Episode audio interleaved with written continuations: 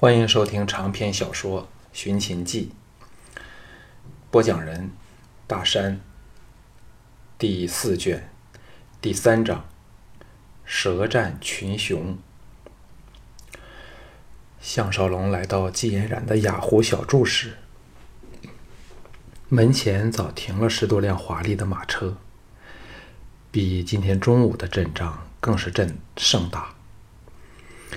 他把名字报上门卫后，今早见过的其中一位峭壁迎了出来，引着他绕过金屋，见到季嫣然的楼舍，提着灯笼在前引路，穿过一条林间小径，眼前一亮，一间檐前挂满彩灯的大平房呈现眼前，隐有人声传出。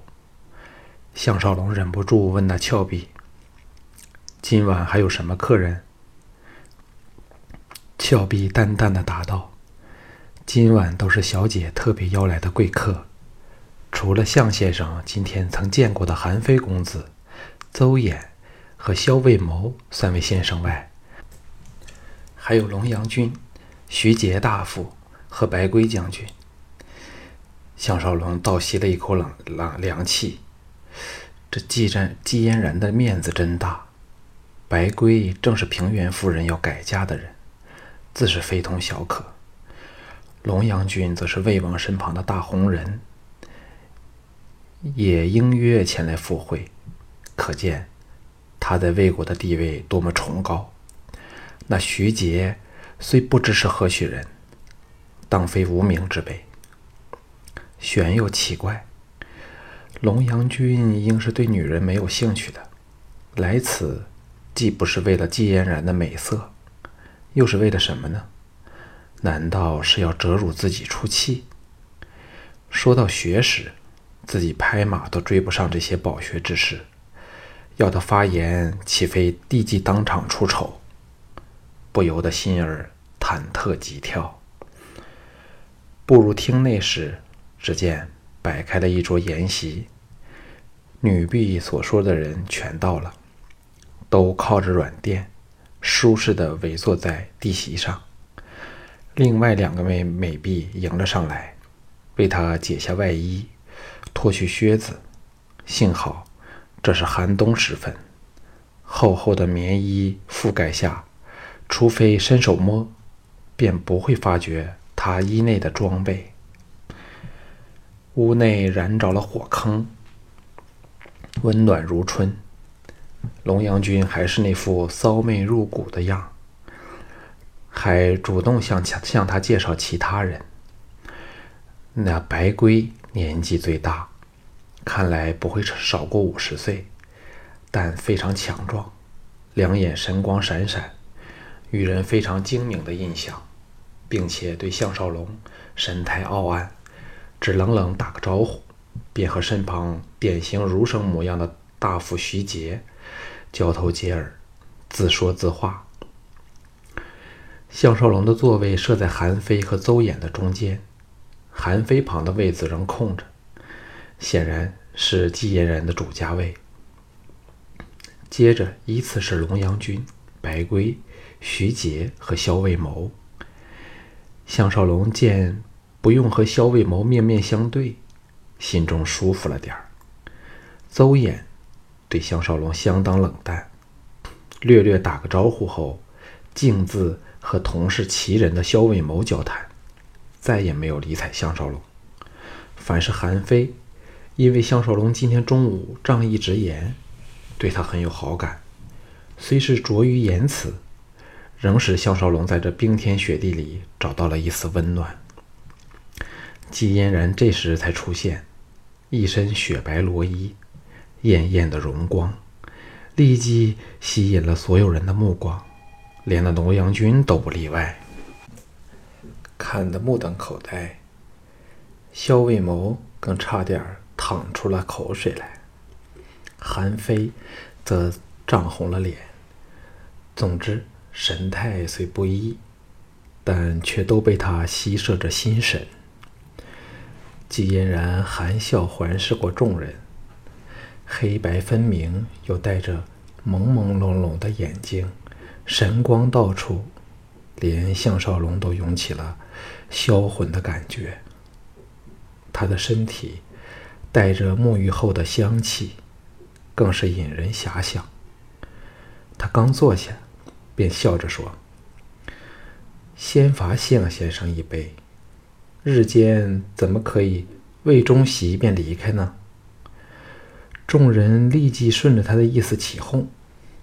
当下自有峭壁、斟酒和奉上美食。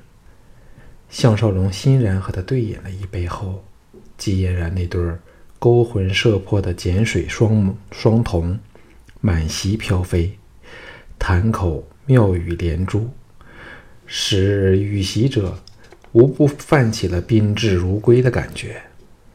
不过，他似乎对韩非、邹衍和大夫徐杰特别看重，对他们的殷勤和笑容也多了点儿，反不大着意项少龙和萧卫谋这对大仇家。事实上，项少龙对他们所谈的风月诗词歌赋，真的是一窍不通，想插口表现一下，也是有心无力。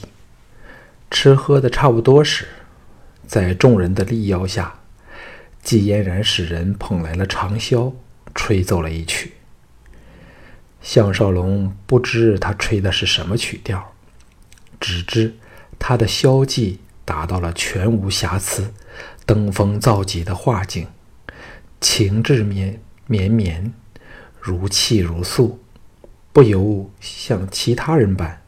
完全投入到了消音的天地里，听得如痴如醉。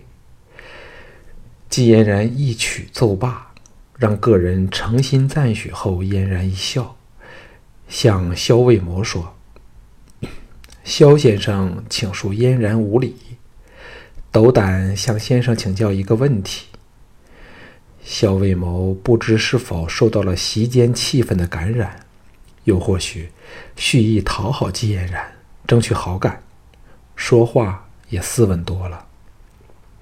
柔声说：“只要出自小姐谈口，什么问题，萧某也乐意回答。”季嫣然娇媚一笑：“人与禽兽的不同，在于有无羞耻之心。先生认为如何呢？”众人知道，今天晚宴的舌战。开始了，都停止了饮食，静听两个人的对答。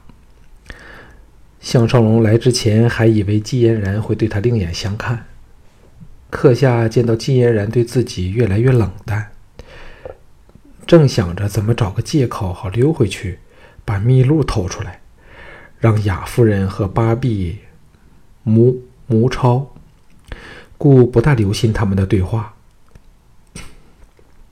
萧卫谋显是有备而来，笑道：“小姐怕误会了在下的意思，我并不是说人和禽兽全无分别，只不过在一些本质，例如求存、生育上，全无二致吧。所以，禽兽也有很多值得我们学习的地方。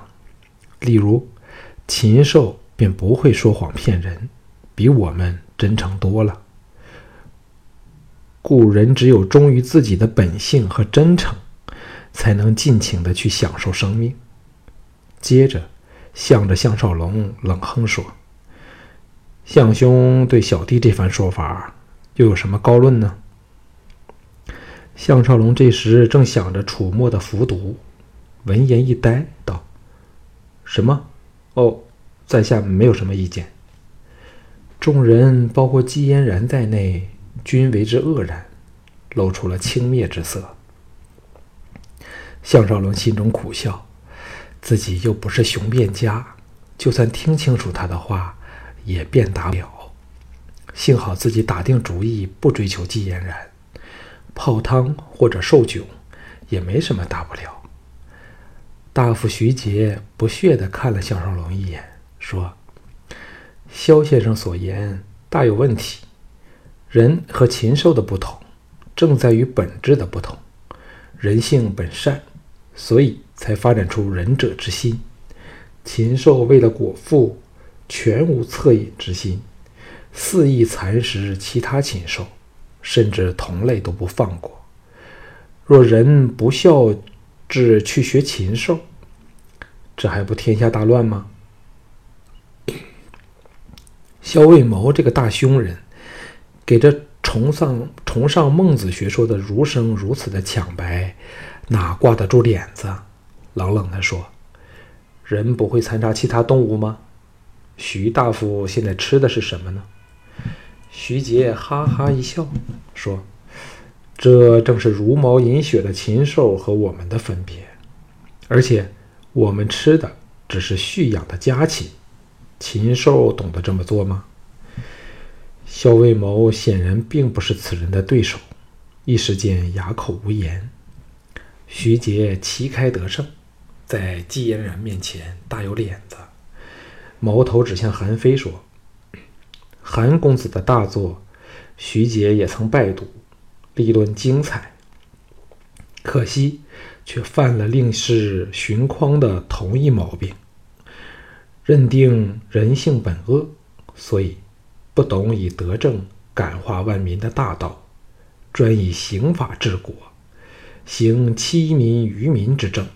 以公子的才华，竟误入歧途至此，实在令人惋惜。韩非呆了一呆，想不到徐杰如此不客气，对他提出不留余地的批评，心中有气。虽然满满腹高论，但越气越是结结巴巴，说不出话来。龙阳君、白圭、邹衍均是脸现冷笑，欣然地看着他受窘。姬嫣然则是蹙起了黛眉，既有点为韩非难堪，又对他的张口结舌颇为不耐。项少龙这个旁观者忽然明白了。季嫣然举行这晚会的背后意义，就是希望能找出一种治国的良方，所以才会对韩非另眼相看，并找来魏国的重要人物，好让他们接受新的学说和思想。徐杰见韩非毫无反辩的能力，更是趾高气扬，得意放言说：“至于公子否定先王之道。”更是舍本忘宗，正如起楼必先固根基，没有了根基，楼房便受不起风雨。这根基正是先贤圣人立下的典范。这些话正是针对韩非提出不认为有一成不变的治国方法的主张。韩非认为沿袭旧法便如守株待兔，所以。不应该墨守成规，而要针对每一时期的真实情况采取相应的措施。这个想法当然比畅言尊古的儒家要进步，只恨韩非没有那种好口才说出来。项少龙见韩非差点气得爆血管，心中不忍，冲口冲口而出说：“废话！”话才出口。就知道糟糕，果然，众人眼光全集中到他身上来。徐杰更是不笑的看着他，冷笑说：“项兵卫原来除了带兵打仗外，对治国之道亦有心得。下官愿闻高论。”项少龙感到季嫣然的灼灼美目正盯着自己，暗想。怎可在美人之前颜面扫地？硬撑着说：“时代是向前走的。例如，以前以车战为主，现在却是骑、步、马不同兵种的混合战。可知，死抓着以往的东西是不行的。”季嫣然失望地叹了一口气说。向先生有点弄不清楚徐大徐大夫的论点了。他说的是原则，而不是手段。就像战争还是战争，怎样打还是另一回事儿。龙阳君娇笑说：“向兄，你剑术虽高明，但看来书却读的不多。现在我们和韩公子争论的是德治和法治的分别呢。徐杰朗声诵道：“为政以德，比如北辰，居其所而众星拱之。”顿了顿，又念道：“道以道之以政，齐之以刑，民免而无耻；道之以德，齐之以礼，有耻以格。”这几句乃是孔子的名言，意思是治国之道必须从道德的根本做起，才可教化群众，使国泰民安。与法治者的着眼点完全不同。项少龙大感没趣儿，觉得还是趁机会早点离去较为妥当点儿。什么以为政以德，自己连个中是什么道理都弄不清楚。早走早走早着，以免出丑。站了起来，施礼告辞。众人为之愕然，想不到尚未正式入题，这个人便临阵退缩。季嫣然不悦地看着他说：“若向先生又像日间般，才说了两句便溜掉，嫣然会非常不高兴的。龙阳君还未玩够他，怎舍得让他走？”也是出言挽留。项少龙心想：“我理你季嫣然是否高兴？横竖对他来说，自己只是个可有可无的陪客。”正要不顾而去，忽然发觉韩非正轻扯着他的衣袖，心中一软，坐了下来。季嫣然喜道：“这才像个男子汉大丈夫。”向先生似乎刻意的压抑。不肯表达自己的想法，嫣然真的很想听论、听凌高论呢。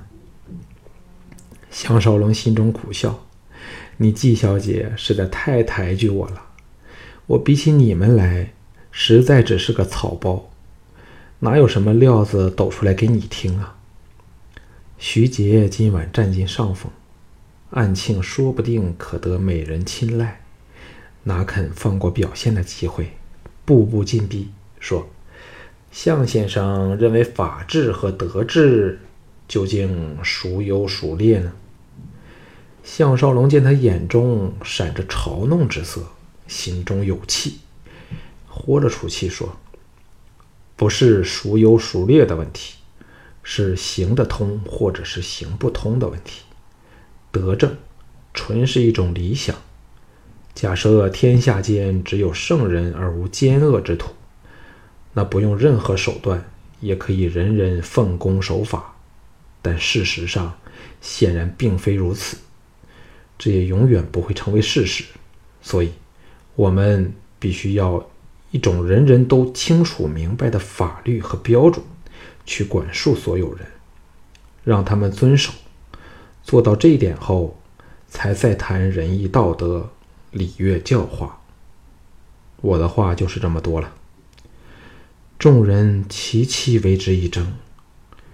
这对二十一世纪的人来说是人人都知道的道理，但对那个时代的人来说，却比韩非子的法治治理论更加的彻底，也更新鲜。季嫣然的俏目亮了起来，重新仔细的打量上校项少龙。咀嚼他的话意，韩非也露出了深思的神色，不自觉的点着头。邹衍也是沉吟不语，似乎想着些什么问题。徐杰当然不会这么轻易的被折服，不过再也不敢轻视对手。郑荣说：“假若一个国家只靠刑罚来维持，那……”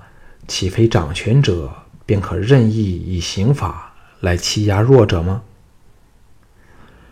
白圭说：“上好礼，则民莫敢不敬；上好义，则民莫敢不服；上好信，则民莫敢不用情。这乃为君之道。若上自好刑，人民会变成什么样子呢？”向先生，请指教。项少龙哈哈一笑，深深的望了纪嫣然一眼后，才向白龟和徐杰说：“这只是法治不够彻底罢了，把治权全交在君主手里。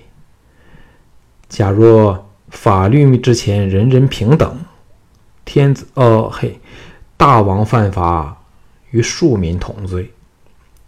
例如，任何人无故杀人。”都要受刑，那谁还敢随随便的杀人？我并没有说不要仁义道德，那是任何法律后面的基本精神。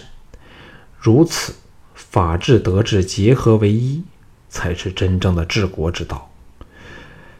绝对的权力只会使人绝对的腐化。当他说到“大王犯法与庶民同罪”时，季嫣然啊一声叫了起来，而韩非双目也立即闪亮，其他个人连萧卫谋在内都露出了惊诧骇然的神色，尤其最后那两句，更若暮鼓晨钟，重重地敲在了个人的心窝处。对生活在这君权至上时代的人来说，这却是石破天惊的说法。项少龙暗想，自己的料子也就那么多，再说下去只是讲多错多。长身而起说：“在下已把心中愚见全说了出来。哼，我还有急事待办，告辞了。”季嫣然皱皱眉怨道：“先生才说到精彩处，这就要走了吗？是否讨厌嫣然呢？”邹衍硬把他拉得坐回席上，笑道。向兵卫把我说话的兴趣也引出来了呢。邹某想请教，这种彻底之连君主也包括在内的法治，如何可以行得通呢？龙阳君说：“项兄的治国之道，比我们所说的仁者之政更理想呢。”萧卫谋冷笑道：“也更不切实际。”项少龙苦笑说：“是的。”现在还行不通，但却是朝着这个方向发展。终有一日会出现立法、执法和行政三权分立的局面。君主都是由人民选出来的，到那时才会有，嘿，法国大，哦不，真正的博爱、平等和自由。他差点儿便冲口说出来了法国大革命来，幸好。口收得快，吞回肚里去。他这番话更是石破天惊，众人一时都消化不了。对于长期生活在君主集权制的人来说，这是多么难以接受的想法，但又是非常的新鲜和刺激。项少龙见个人眉头大皱，心想：此时不走，更待何时？离座而起。立即远离席位，施礼道：“小子胡言乱语，各位请勿摆在心上。”掉头便走，连季嫣然唤他也不理睬了。